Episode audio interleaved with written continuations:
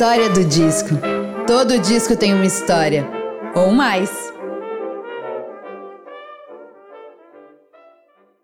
Olá, eu sou Bruna Paulin e esse é o podcast A História do Disco. Todo disco tem uma história, ou mais. E por aqui você vai poder conferir tanto histórias e curiosidades sobre a produção de álbuns de diversos estilos e momentos da história da música, como também como esses discos fazem parte das nossas vidas. Seja muito bem-vinda e muito bem-vindo.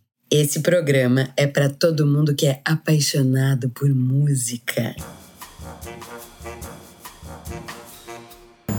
Você sabia que a partir de R$ reais por mês você pode fazer parte do nosso clube, que mantém o programa semanal e gratuito a todas as pessoas? Quem contribui para o financiamento contínuo de A História do Disco recebe novidades antes de todo mundo, ganha descontos, presentes, conteúdos exclusivos, participa de programas e concorre a sorteios super especiais e também tem acesso aos episódios com música. Para participar, acesse orelo.cc barra História do Disco.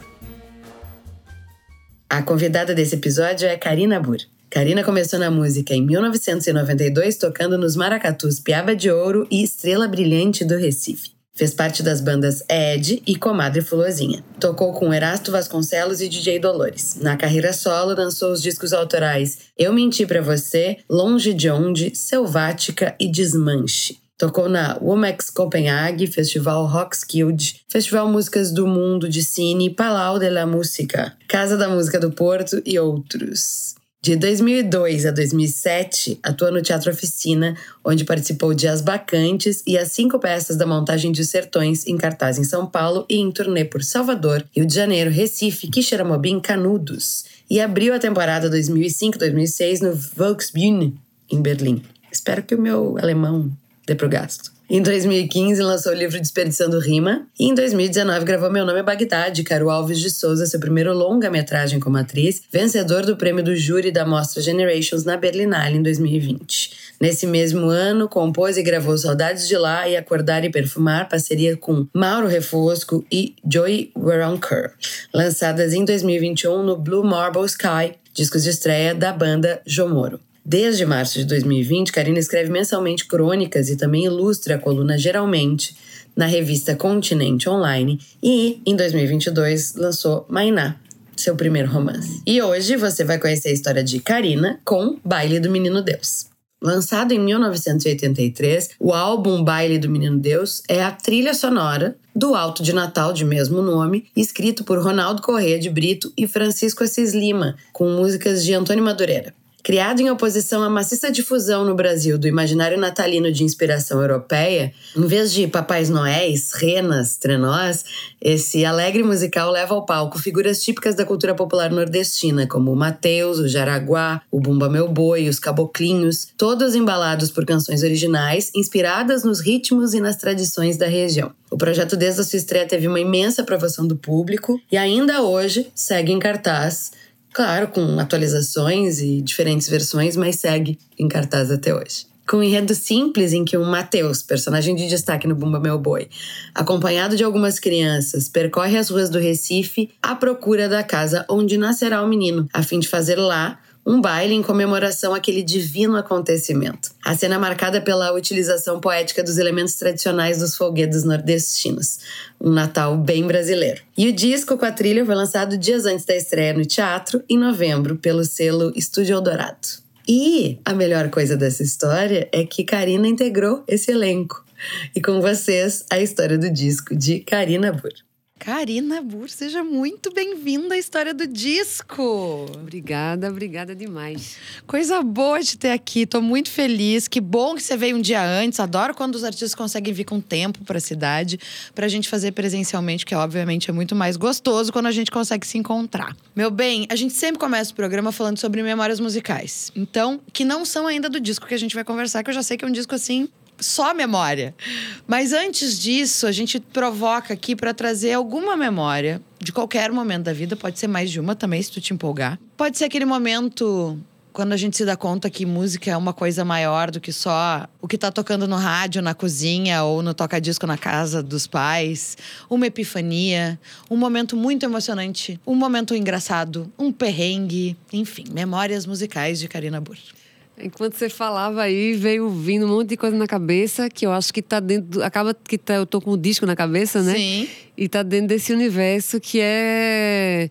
Eu, pequena, minha mãe me levando para um monte de, de, de, coisa de rua, assim, cavalo marinho, mamulengo, em Olinda, em Recife. E, e tem uma coisa muito forte nisso, de teatro e de música juntos. Né? No carnaval, lá tem uma coisa muito forte, falo Recife, mas Pernambuco inteiro, né? De ciclo junino, ciclo natalino, ciclo carnavalesco.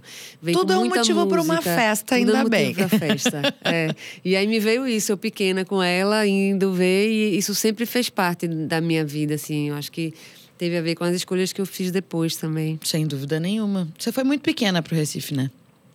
Fui com oito anos. Eu falava sete e minha mãe me corrigiu. Ou pode ser o contrário também, que eu tenho problema com números. É, entre daqui a pouco você tem anos. uma memória mais, mais fresca porque era você. Pronto, entre 7 e 8 entre anos 7 eu fui de tá Salvador tá para Recife. que maravilha. Eu acho que essas memórias muito antigas da gente, assim, normalmente são as que pulam aqui, porque elas são muito definidoras de coisas no futuro, né? Silvério Pereira estava aqui falando que ele tinha o Silver Show, né? Que era o ele não era um programa, ele era um canal, era o dia inteiro um canal de televisão que ele brincava de televisão. Eu tinha um programa que não tinha nome, mas eu ia pro banheiro e eu apresentava o programa, fazia o comercial, eu cantava as músicas, eu me entrevistava, eu era entrevistada, tudo ao mesmo tempo. E tô aqui, né? Então, assim, acho que faz bastante sentido. E, e essa tua memória é isso, fala muito do que. de tudo que veio depois dessa artista que é múltipla que faz muitas coisas. Discoteca. Temos uma discoteca, que eu já sei. Inclusive, ela não está 100% concentrada num único sítio. O que, que tem dessa discoteca? E quero saber se, se ainda é a pessoa que curte garimpar, gosta de comprar, tem um momento especial para ouvir disco de vinil ou, ou tá lá mais por um, repositório de memórias? Eu não sou aquela pessoa louca que chega tipo nas cidades como você, como o Max Bel, meu marido, que chega na cidade, a primeira coisa que faz é correr para um lugar para garimpar vinil. Mas eu amo vinil e eu curto muito voltar para os de antes, tipo, da minha mãe, coleção da minha mãe quando eu era pequena. E, tipo, Rita Lee, agora tudo que eu pensava em Rita Lee era dessas, dessas coisas que eu ouvi no vinil. E eu amo ouvir vinil hoje em dia porque é um, além de gostar da ideia de disco mesmo, né? É, é um momento de, de sair do online, sabe? Porque não tem jeito, eu, eu não me adaptei, eu realmente não me adaptei. Claro, eu escuto, né, as músicas nos aplicativos e tal, mas eu tenho uma certa dificuldade porque eu curto só ouvir música em vários momentos, sabe? Ficar ali longe da internet, fascinando a casa ouvindo música, Sim. perna pro ar ouvindo música, sei lá, sem estar tá resolvendo uma coisa e, e, ouvindo a música, ou tá escutando uma e aí ele já ouviu dez ali porque o, o algoritmo lhe mandou pro outro lado, sabe? Eu gosto eu gosto disso, do vinil de ver a ficha técnica eu curto, me dá um desespero isso. E, e cada vez menos tem, né? Você, meu Deus, quem é que tá cantando esse coro maravilhoso? Aí você vai. Pff, Nunca você vai saber. Não, e mal e mal. Alguns aplicativos botam umas informações, mas assim, é tudo muito superficial. A gente não uhum. tem real ideia uhum. de quem é o coro dessa música uhum. ou quando é que foi gravado isso aqui mesmo né? E essas coisas que vão se perdendo. E nem tudo tá no streaming, né? A gente acha que não tudo tá, tá, no streaming. Não tá não. de jeito nenhum. E assim, Esse a, a disco que nós vamos falar hoje não é. está nas plataformas. É incrível isso, é. E isso aí é uma coisa que se perde, né? Você quer ouvir ali não tem. E aí outras pessoas não vão ouvir nunca, porque não vão achar. Enfim, Sim. Tem que agradecer a garimpeiras e garimpeiros e garimpeiros. Obrigada. Mas tá, tem disco ainda contigo. O que que tu diria que, assim, é uma pérola da tua discoteca? Que não é aquele disco mais caro, ou mais difícil, mais raro. Mas é a tua pérola da tua discoteca. Ou as pérolas, enfim. Ai, é difícil escolher uma, velho. Eu pensei em Mato Grosso agora, sei lá. É um monte. Tem, tô, tô falando é muito de minha mãe, né? O, dia das mães meu. é, porque Ney veio dela também, assim, Ai, todos os discos. Então, todos os vinis, todos os CDs, todas as coletâneas que tem aquelas músicas que já estão nos discos. Uhum. É uma coisa que é muito precioso para mim, assim. E as composições de Lula e Lucina também, que depois que eu vim entender que eram delas, né? Músicas que eu amava E que aí um belo dia eu fui lá eita, olha, são duas mulheres, eita, elas tocam tambor. Eu fui, tem esses, esses caminhos também pela música de Ney, Secos e Molhados e Ney. Sim. Que também conversa bastante pela coisa de misturar performance e música, de não ser apenas uma interpretação frugal de uma canção. Não, com certeza tem, tem muito de Ney. E inconsciente mesmo, sabe? Uhum. Né? Vou, Daquilo que a gente foi se alimentando. Vai, vai vindo, né? Lembrei de El, que tem El que Maravilha aí também no meio. Não dos vinis, mas eu digo de, de, de personagem, né? De, Sim. E é isso, né? Eu fiz o show dos Secos e Molhados, o, o disco de 73 também. Fiz um tempo esse show.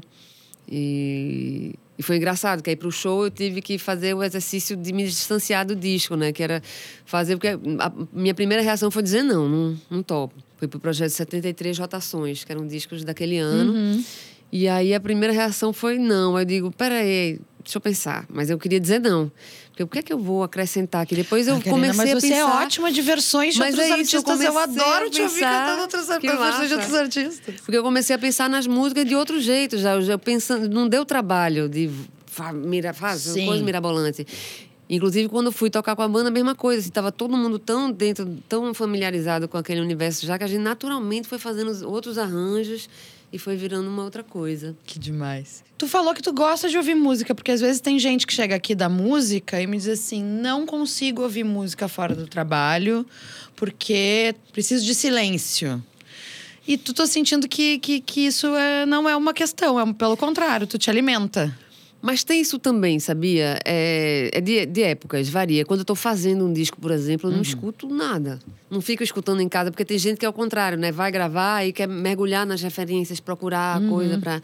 Eu fico. Mas quando eu não tô gravando, tipo agora, né? Aí eu tô, tô escutando também direto. Mas é porque é, quando você tá gravando, é diferente mesmo. Dá uma, uma canseira no ouvido. Você passa. Tipo, minha.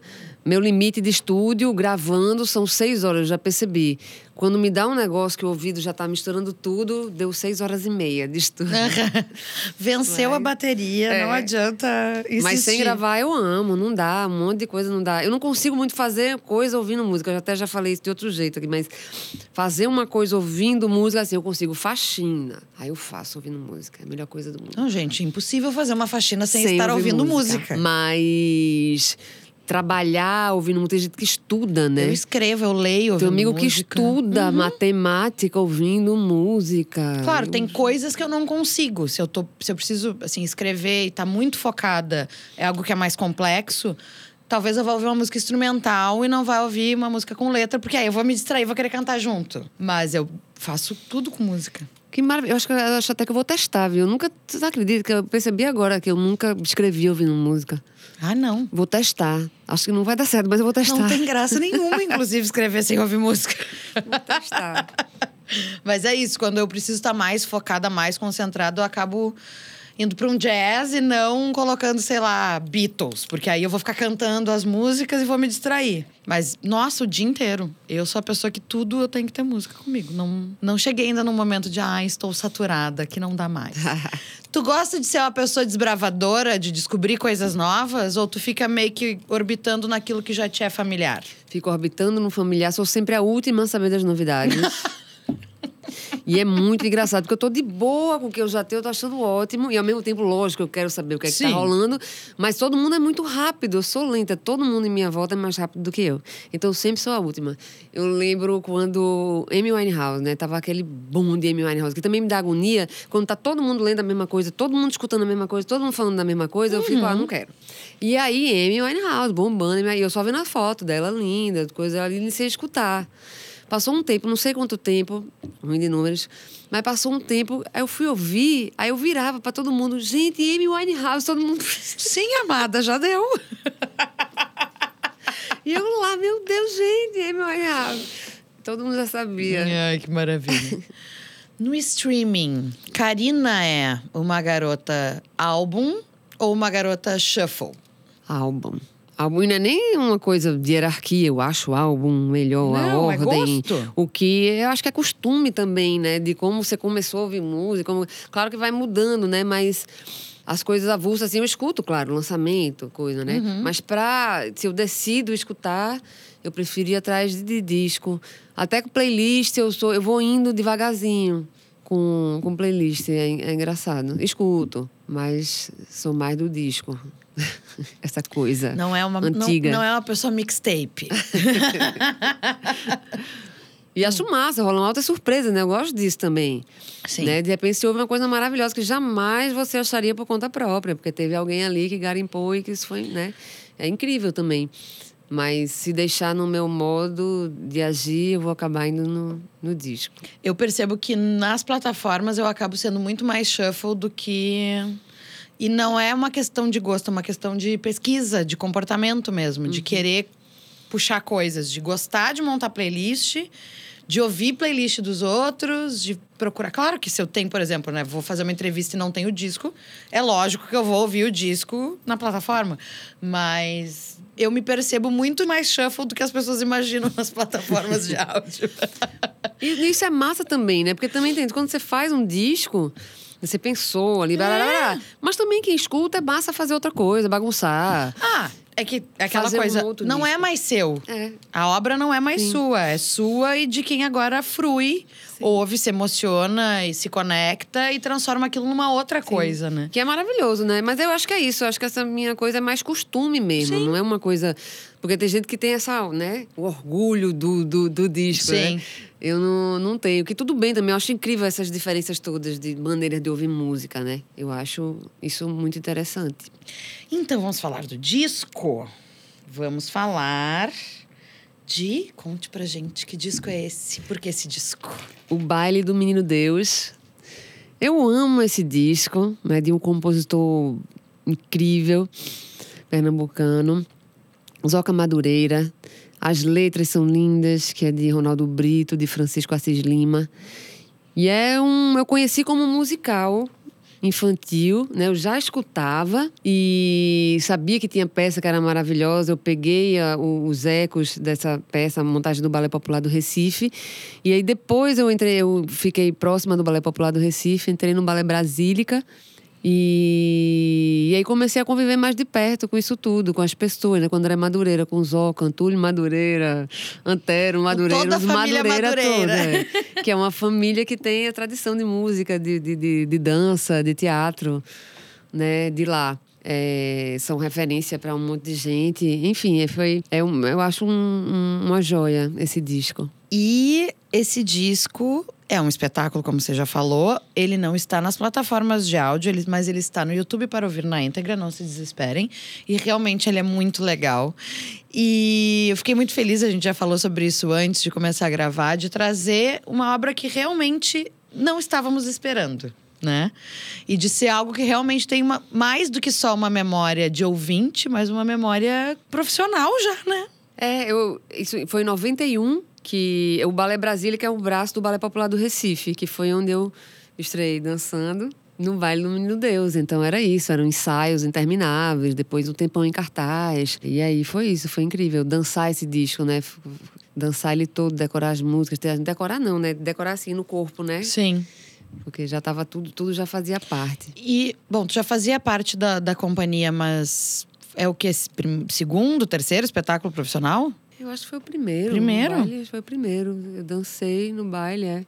Depois veio uma Gabi as Pastoras de Diabradas. Depois foi que eu comecei a tocar. Porque a princípio eu queria fazer teatro. Aí fui dançar no Balé Popular. No Balé Brasílica, no caso, né? E, e que é tudo... é, é, o Balé Popular, o Balé Brasílica bebe na fonte toda de maracatu, caboclinho, né? Maracatu baque solto, virado, tudo. Que eu acabei depois mergulhando também. Então acabou tudo misturado. Misturado. Quando eu vi, eu tava tocando, fui tocando, depois fui pro, voltei pro teatro, enfim. Mas que loucura, né? Porque no fim a gente acaba não sabendo, obviamente, porque, né? Uma coisa que já tá um, já, já, já tá um tempo na, na linha do tempo. As pessoas te conhecem mais hoje por conta da música. Sabem que tu é uma multiartista e faz outras coisas. Mas quando falam o teu nome, a primeira memória vai ser música. E aí o que veio antes não foi isso. O que veio antes foi o. Bailarina, Tá, querida? De companhia. em cartaz. Com o ingresso. Quanto tempo você ficou em cartaz com, com o Baile do Menino Deus? Ixi, nem sei. Lá vem ela com números. eu fiquei no, no Balé Brasília com o tempo. Acho que dois, três anos, talvez. Teve o Romance Anal Catarineta, Olinda Holanda. Foram três espetáculos, é. O baile, para mim, foi o principal. Foi o primeiro, foi... Depois eu fiz os outros também, que, que eu gostava. Mas foi, eu já estava indo para outro canto. Já estava começando a tocar. Já estava virando outra coisa, assim. Mas esse disco, tu já escutava ele antes. Porque isso tu já é adolescente, quase adulta. Tu escutava desde criança. Tu lembra da memória mais antiga dele? Cara, eu lembro da voz. A primeira coisa que vem, ó, arrepia quando eu falo. A voz de, de Mirinha e de Luciana Deschamps, assim, é, é, vem a voz é uma coisa assim do outro planeta que eu sempre ficava eu falava conversava com amigo essa coisa de mudar de cidade né conversava com amigo com amiga de outras cidades e a galera não sabia quem era eu, como assim você não sabe quem é porque é muito incrível e é um, um, espetáculo que se faz só na época do Natal ou ele rola durante o resto do ano? É um alto de Natal. Sim. Quando a gente estava em cartaz com balé, acho que a gente ficava o ano todo. É. Mas, tipo, aí agora em Recife, agora há muitos anos, é, virou um espetáculo de rua, um alto de Natal de rua de mesmo, que acontece de ano no Marco mesmo. Zero. Imenso, público gigante, uma coisa linda, incrível. O outro também era lindo. Então, todas são versões maravilhosas. A primeira versão, acho que é de 83, a original, que é com a galera em cena, né? Com o Mirinho, todo mundo em cena. Com toda a família Madureira Todo mundo cena. que gravou. Depois também, mas todo mundo que gravou o disco, né? Não sei se todo mundo, mas Sim. boa parte da galera que gravou o disco estava em cena. E aí depois veio a montagem de 91 e essa do Marco Zero agora é um é apoteose, é incrível, é uma coisa linda, no, no palco gigante, lá vai todo mundo ver, é muito bonito. Faixa preferida, consegue escolher uma das músicas ou não? Ou é difícil demais? Pode dizer mais de uma também, qualquer coisa. Ah, vou botar José e Maria.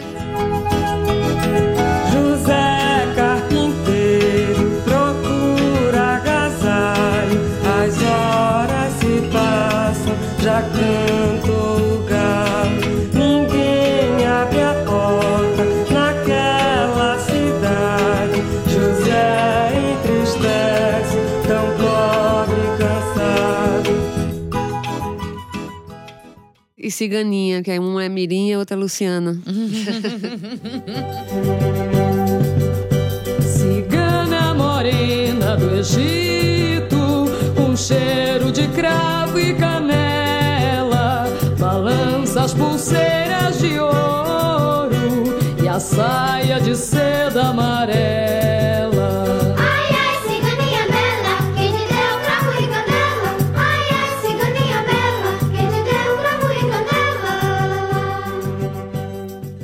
Geraldo Maia também, que é Sim.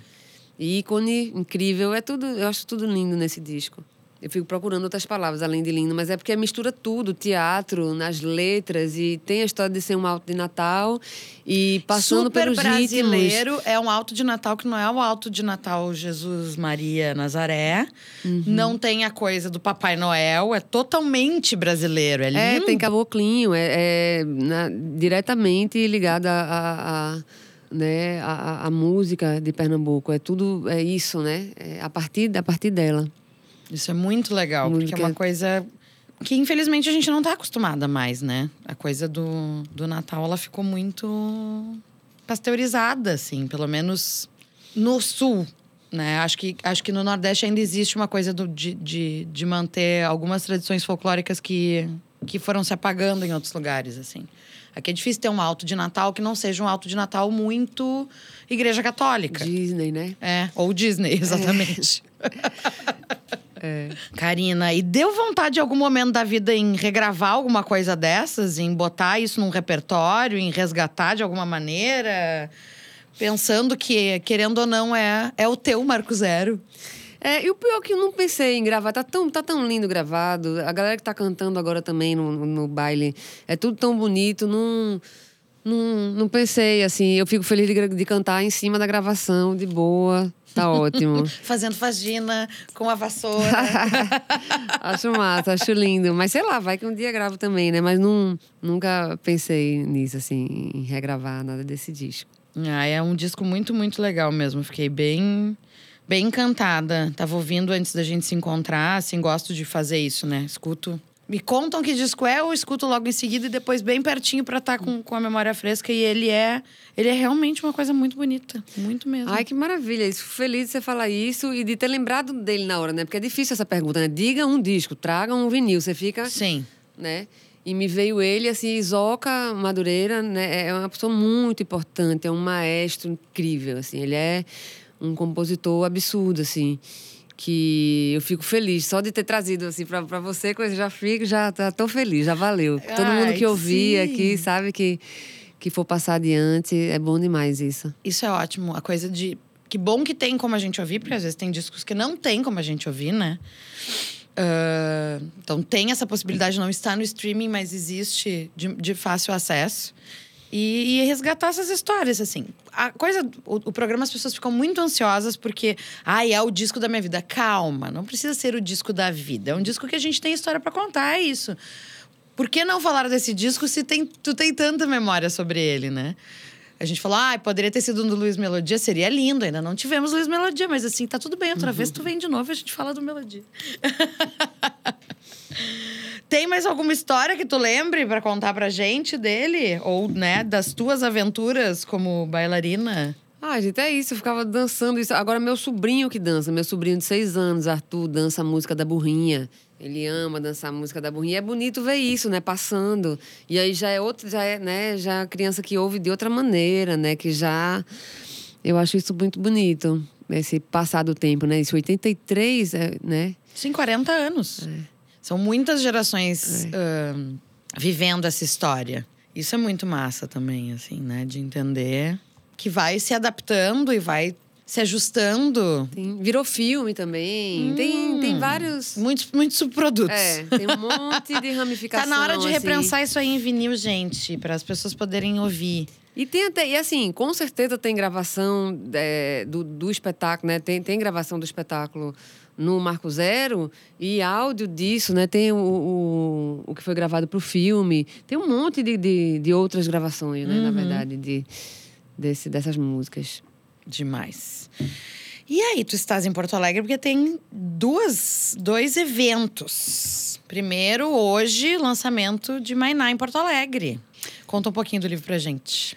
Feliz da vida, devia ter trazido um, né, pra mostrar. Oh, meu Deus. Mainá, meu primeiro romance, que foi lançado no ano passado, em julho, pela Todavia. E Mainá é uma menina de 12 anos que pensa na morte, ela pensa com curiosidade sobre a morte. Ela vai vivendo a vida dela de 12 anos, falando besteira, falando coisa séria, sabendo muito, sabendo pouco. Eu sou péssima de falar do meu livro. Eu sempre fico, será que eu falando isso, alguém vai querer comprar o livro? Aí eu digo, lê, a orelha- lê a orelha do livro, que Andréa Del Fuego, que é uma pessoa de confiança, Andréa Del Fuego, escreveu. maravilhosa. E aí, e aí vai ser legal. Mas é isso, é uma menina que fala pelos cotovelos e que pensa na morte como uma coisa natural. Não é. E como é que é pra ti, assim, essa coisa de. São muitas linguagens e tu vai flanando entre elas, mas escrever é um processo muito diferente das artes mais coletivas, né? Dança. Raramente a gente dança sozinho, normalmente a gente tem um, um corpo de baile com a gente. Música, a gente até pode fazer sozinho, mas é muito mais gostoso quando tem mais gente com a gente. Teatro, impossível estar sozinho, porque mesmo que seja um solo, vai ter toda uma equipe trabalhando. Mas a literatura é um processo totalmente individualizado, né? Muito vozes, eu e as vozes da minha cabeça, assim. Como é que surgiu esse processo? É, Eu sempre escrevi, só que eu escrevi, né, sempre no caderno, guardava os caderninhos, parará. De repente juntava tudo para catar coisa para fazer um disco, né? Até que veio o convite para eu escrever na revista da Cultura, na época da, da, da Livraria Cultura. E aí daí veio o convite da Rocco para fazer um livro com uma coletânea dessas crônicas que eu fazia. E eu perguntei se podia ter coisa nova. Eles falaram que sim, aí eu fiz uma mistureba de poesia com crônica, com desenho, juntei um monte de coisa. E aí depois essa coisa cabeção de parar e ficar ali voz na minha cabeça foi na auge da pandemia. Eu fui fazer uma oficina com o André Del Fuego, que acabou fazendo a orelha do livro. E aí eu joguei, em algum momento eu joguei alguma coisa de Mainá, que era uma peça que eu tinha. Era um texto bem curto, mas assim, 90 e pouco eu pensei em Mainá, na personagem. E numa peça. Então tinha lá um, um enredo, mas tinha pouquíssimo texto. Tinha muita música e os personagens bem fortes, muito cenário. Aí eu joguei alguma coisa de Mainá e começou a rolar uma demanda na oficina por Mainá. Porque a gente lia, né, os textos. E aí todo mundo dizia, não, mas e Mainá? E aí eu comecei a escrever mais coisa de Mainá.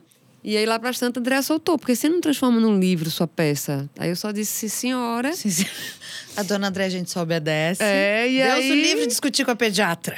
Pois é. e aí eu comecei a escrever mesmo, todo dia, né?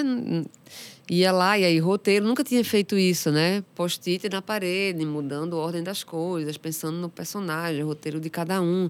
É realmente uma brincadeira bem diferente de tudo que eu já tinha feito. Assim, né? Tô acostumada a escrever, mas o romance foi outra, eu acho que é outra, outra coisa mesmo, assim. E foi, foi bom. Foi bom. Aí eu tô fazendo outro, mas Ó. vamos ver quando acaba, porque aí eu não tô conseguindo mais, porque antes eu tava só, né? Ah, claro, a coisa da pandemia deixou a gente hiperfocada nesses projetos que Tem são gente mais... que consegue, o ideal é conseguir, né? Se você viver e escrever seu livro. Ah. Tem gente que se intoca, né? E só fica ali, né? Tem mil maneiras. Na hora de fazer um disco, tu é essa pessoa que eu vou fazer esse disco agora e eu vou pegar tudo que eu tenho aqui, vou me focar super metódica ou ai, senti que agora eu tenho coisas pra fazer. Como é que é o teu processo de, de composição e construção de uma obra? Se me deixa solta, eu não realizo nada. Eu Entendi. penso, guardo os meus caderninhos, as minhas coisas e não solto nada. Então chega uma hora que, ó. Tipo agora, né? O 2019, teve dois, dois anos de pandemia, você acha que não passou, mas Uhum. Estamos em 2023, eu, eita, tem que fazer disco. Aí, aí eu já estou pensando no disco. E aí, na hora de fazer da pré-produção até finalizar, aí eu fico. Sim. Aí eu fico, aí eu organiza, e aí eu vou arranjo, e ordem de música, e tema, e barará, eu mergulho nele, sim. Não preciso ficar só nele também, até porque não dá, mas fico Sim. organizada, não fico, senão não sai, não sai. Diz que você tem que mergulhar você, né? Cada um faz de um jeito. Claro, Mas mas, pra mim você mergulha e tem hora que tem que abandonar, porque senão você também não termina mais. eu acho que o mais difícil é a hora de saber parar. É. Levantar da cadeira e dar tchau. Porque tem gente que sofre muito com esse processo de não, peraí. Assim ficou o Brian Wilson quantos anos pra lançar o Smile, né? É. Que horror. Karina, então tem um disco em processo, é isso Tem. que tu quer nos contar? Tem, tem disco e livro. Ai, não, não acho que não. Vai que eu, aí eu digo e depois não faço. Aí eu menti de novo. Esse já foi de 2010. Mentiu. Tá tudo bem. Tá orbitando por aí, parece que vem. É, não, ele vem. Por mim, gravava esse ano ainda, mas aí tem a parte prática, né? Sim. Vai gravar como, aonde, porque eu já sei, o que eu já tenho uma grande ideia, com quem, mas tem que ir pra parte prática, né? Levantar o disco. Sim, tá. Tá tudo bem, não é mentira. Os dinheiros tá do certo. disco. É, vamos fazer agora, show, agora é a função complexa que é De realizar, mas a ideia já tá aqui. é. Mas aí que tá também, a ideia já tá aqui, mas o Selvática, por exemplo, eu fui gravar outro disco, assim. O Selvática virou outro disco uma semana antes de gravar. Muita coisa que ia entrar no Selvática acabou, muita não. Algumas que iam entrar no Selvática acabaram entrando no Desmanche. Que é belíssimo, 2019. amarelo da nós, eu tenho. É, bah, que massa. Porque o Selvática mudou a partir da música Selvática. Porque quando a gente já tava quase para gravar, eu fiz a música Selvática. Foi meio doido, assim, meio psicografada. Aí, eu, meu Deus, aí, aí essa música se tornou mais forte do que a ideia que eu tinha antes pro disco, para mim. Né? Então eu não, ó, isso aqui que vai guiar agora, vamos para cá. Então a gente foi pro outro lado. E deu super certo, a gente. Mas isso é muito maravilhoso, porque isso faz parte do próprio processo, assim, né? Tem, tem coisas que vêm e que não vão ser descartadas, elas vão ser, ser recolocadas. Sim, total. Mas tem ideias que se sobrepõem que não tem jeito, não, não tem como escapar. Acho que todo mundo que cria coisas tem isso, assim. A gente tem, eu tenho um 400 abas abertas. Agora tem aquelas que realmente demandam mais e puxam a gente, né? Sim. E, às vezes, e não é. Você não tem domínio total, né? De tudo. Você pensa uma coisa, às vezes, uma coisa que você acha que ia ficar maravilhosa, fica meia boca, não sai daquilo. Uma coisa que você não dava mínima, de repente vira uma história massa, né? E aquilo que às vezes no passado parecia um erro ou que não funciona, e passa um tempo e funciona. Faz todo sentido da vida pra gente, né? Sim. Isso é muito legal, assim, de não. O criador, o artista, entender que ele não bota fora as coisas, ele, ele apenas tira de circulação, porque ele pode reaproveitar em algum momento depois. E que o erro é muito importante. Sim. E é coletivo também, né? Por mais a carreira solo, né? São as minhas músicas, são as minhas ideias. Eu tô no comando, mas tem uma banda. Tem outras Tem um monte de gente. tem o junto, é. técnico, né? Tem a mixagem, que a mixagem pode mudar o disco todo. Tem... Sim. Então tem essas surpresas também, né? Que, que podem levar para outro lugar. E tem voz e tambor. Eu queria te ouvir um pouquinho da onde veio a ideia do voz e tambor, que também não é sozinha, tem Sim. parceria contigo. Pois é. Eu, eu comecei a fazer esse show, era só voz e tambor mesmo. Eu e o tambor. E aí comecei, foi, foi não a partir... só um tambor, é tu, tambor e mais um monte de outras coisas. É. Mas aí era. é, foi a partir do Desperdiçando Rima, meu livro de 2015, que eu comecei a ir para umas feiras de livro, não sei o quê, era para falar, e eu, ah, vou levar um tambor, porque aí eu. E aí começou a. a- eu começava a tocar lendo coisa do livro, improvisava umas coisas. E aí pensei nesse show voz e tambor. Só comecei a fazer ele mais e uma vez eu convidei Regis Damasceno, guitarrista, que toca comigo no Desmanche também, o disco 2019, produziu junto comigo Desmanche. E aí, achei maravilhoso com ele. E aí, continuou voz e tambor, mas voz, tambor e guitarra. mas eu sou apegada ao nome voz e tambor. Já pensei é em mudar, o, nome é eu- bom, o nome é bom. É, e não precisa descrever também tudo. E Regis sempre tá lá, ó, com o Regis Damasceno Sim. que ele é incrível. E aí esse show começou a crescer também, porque como ele começou a rolar muito, porque a princípio era uma ideia para quando tivesse estrutura menor de palco, de som, né? A gente ir com esse. Só que começou pós-pandemia, acho que muito por conta disso também, né? Começou a rolar bem mais ele do que o Desmanche. É que é um show muito fácil de É. produzir. É muito simples, né? De, de tudo, de espaço, de tudo, tudo. E aí eu, ah, vamos botar as coisas, as músicas pesadas também, senão vou ficar fazendo show tranquilo. Não vou fazer um show tranquilo. Ele tem tranquilidade também, mas é. E eu não quero fazer um É, show eu, tranquilo. eu preciso ficar nervosa. Então a gente começou a botar as músicas pesadas de volta, Sim. né? Então a gente criou É, a outra guitarra forma te de ajuda fazer. muito com isso. É. né? Então é um show que a gente gosta muito de fazer, é bem legal, porque é isso, tem um momento tranquilo e de repente a gente tá pirando no palco também só eu e ele, né? O peso vem do tambor e da guitarra, né? E aí as letras também aparecem de outra forma. Né? Porque é maravilhoso, banda grande também, você tá lá. Só que às vezes, tipo, a música como Selvática, na versão original, ela é um punk rock com bateria, duas guitarras, baixo, trompete, teclado. Era maravilhoso, mas muita coisa da, da letra se perdia Uhum. né? Porque você tava gritando.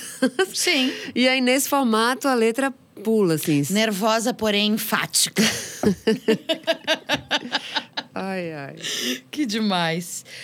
Ah, e tu tá circulando com ele, tá rolando. É um show que tá, que tá super em pauta, assim. É o, é o show que tu tem trabalhado mais. Sim, é. Aí agora, daqui, aí depois vai ter, no Rio, a gente vai fazer Circo Voador, abrindo pro Alto da Maravilha, que é de Russo Passapulso, Antônio Carlos de Jocafe, que é lindo. Gente, mas que encontro mais maravilhoso. Quando é isso? É, vai ser 16 de junho no Circo Voador. A gente faz voz de vou tambor e eu participo do Alto da Maravilha também. Sim. Então vai ser uma noite bem massa. Mas é isso, a gente, eu quero fazer o desmanche ainda muito também. Mas É, que esse- esses discos ah, próximos ao fim do mundo. coitados deles, sim. né? Os discos de 2019 e os discos do início de 2020, ou os que foram lançados ao longo de 2020, são esses discos que ficaram meio sem pai nem mãe, porque já passou muito tempo. Tu quer resgatar, mas tu já tá com outro álbum pra entrar em estúdio e gravar. É, e é estranhíssimo, que ao mesmo tempo, há pouco tempo eu me liguei disso, que eu ficava, gente, era o meu disco novo. Aham. E aí, de repente, é o meu disco velho. E eu, Sim. como assim? Ele não é velho, gente mal tocou ele. É o assim. Benjamin Button. É, eu fiz pouquíssimo, a gente fez pouquíssimo show de desmanche. Mas aí é isso. Sim, é isso. É um- são, são obras que ficaram perdidas, assim. Elas não são. Vou fazer outro, sei lá, fazer um, sei lá, um remix. Daqui a pouco Lançar de é, novo. remix, ou assim, ou encarar, não. Vou, vou trabalhar esse disco ao vivo, porque ao Não, vivo até- não foi trabalhado o É. suficiente. Mas é porque é isso, quem convida também, quem contrata o show, né? Quer novidade. Mas e aí, disco novo? Esse, esse aqui. de Esse aqui tá 2019. novinho, tá sem uso quase. Mas tá voltando a rolar também, porque também tem isso. A volta da pandemia foi e está sendo muito louca ainda, né? As coisas, para a maioria das pessoas que trabalha com qualquer arte, mas com música aqui no caso, é devagar mesmo. É, é outra, né? Quem tá no mainstream é outra coisa, não parou nunca, Ah, né? não, mas as pessoas que tra- né, trabalham no formato independente É. e, e qualquer linguagem, né? É, tá cada ainda um voltando. É. Teve, cada um teve o seu sofrimento, né?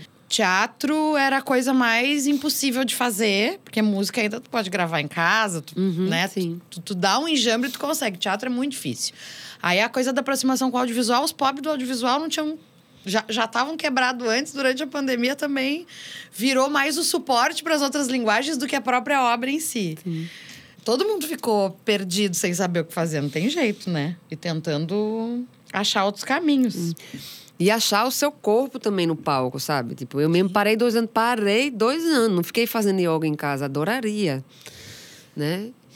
É, mas eu parei de tocar realmente. E aí a volta também foi, peraí, vamos voltar a Eu entender. ainda sei fazer isso aqui. Voltar a entender como é que se quer se movimentar no palco, não só até onde o corpo vai de elasticidade ou de energia, mas do que você quer mesmo no palco. Virou outra coisa, é outro mundo, somos outros, né? Teve uma quebra muito forte. Então, descobrir isso no palco também é uma coisa a cada show. Sim, até porque a escritora não precisa ficar se mexendo muito, ela tem que estar aqui, ó.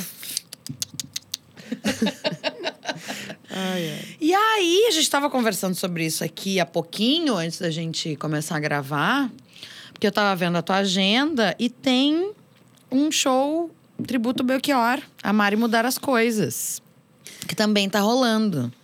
Então também queria ouvir sobre isso. É, esse show é um show bem lindo que Tassiana Barros que fez. Foi um convite da Todavia quando foi lançar a biografia Apenas um Rapaz Latino-Americano. E aí era um show para aquilo ali, para o lançamento da biografia. Na época, foi 2016 ou 17.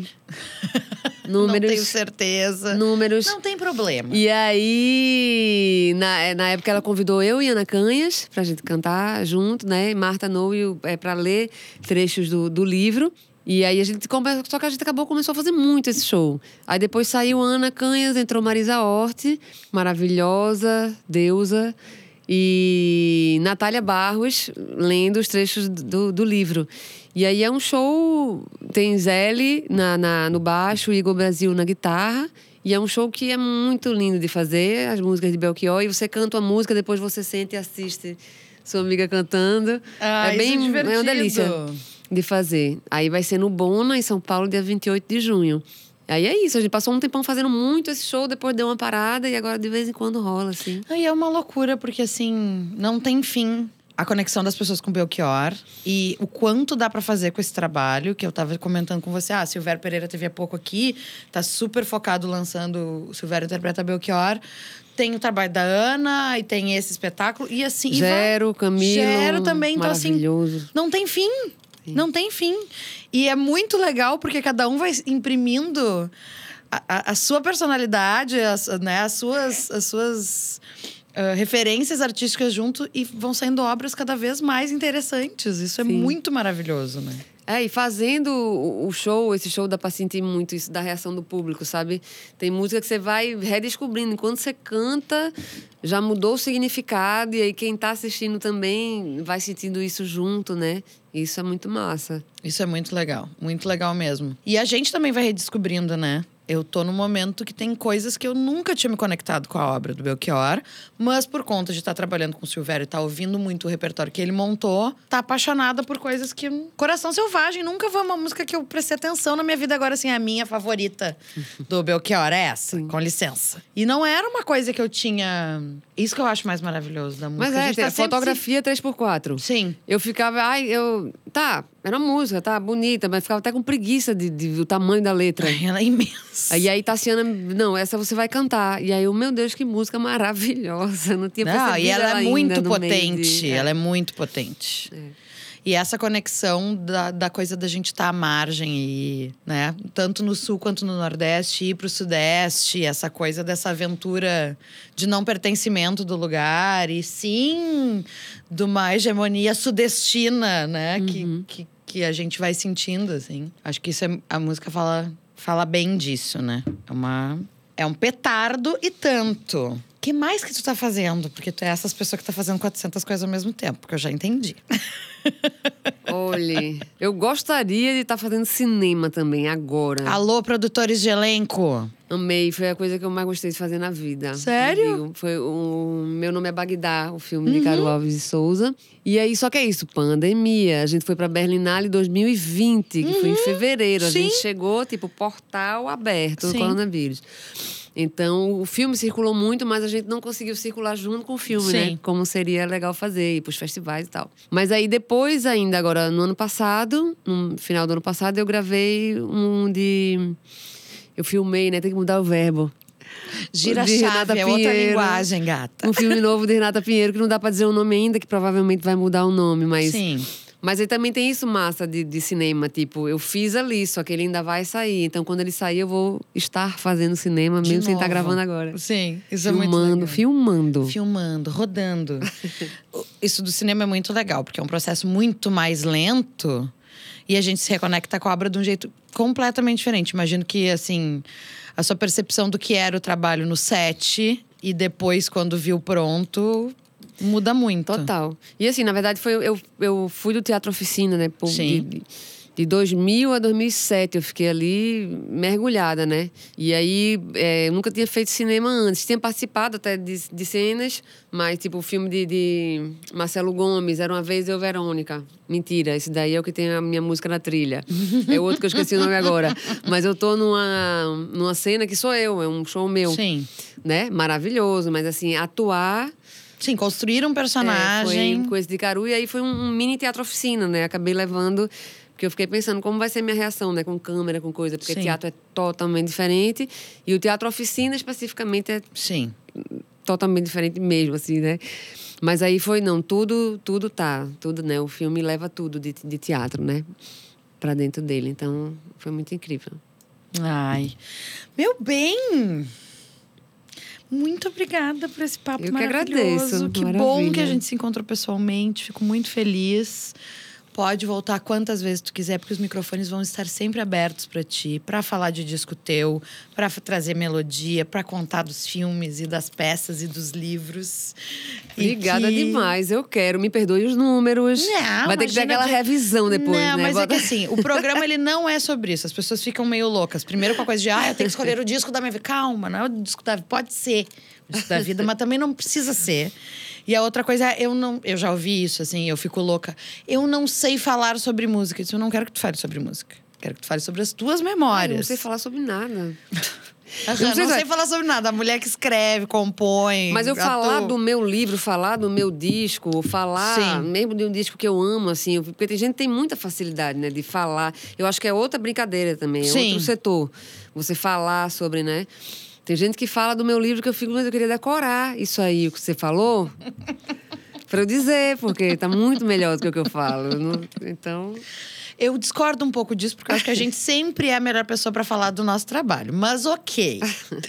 Mas enfim, o programa é pra gente compartilhar exatamente essa nossa conexão emocional. Então, assim, tá tudo bem se não lembra a data. Se lembra, é ótimo, porque a gente pode puxar algum gancho e conectar. Mas se não lembra, também não é sobre isso. Se falar errado também é bom que alguém conserta e entra no assunto de novo. E tá aí a gente já bem. faz um, um novo episódio pra, pra, pra engatar uma outra história e assim a gente vai.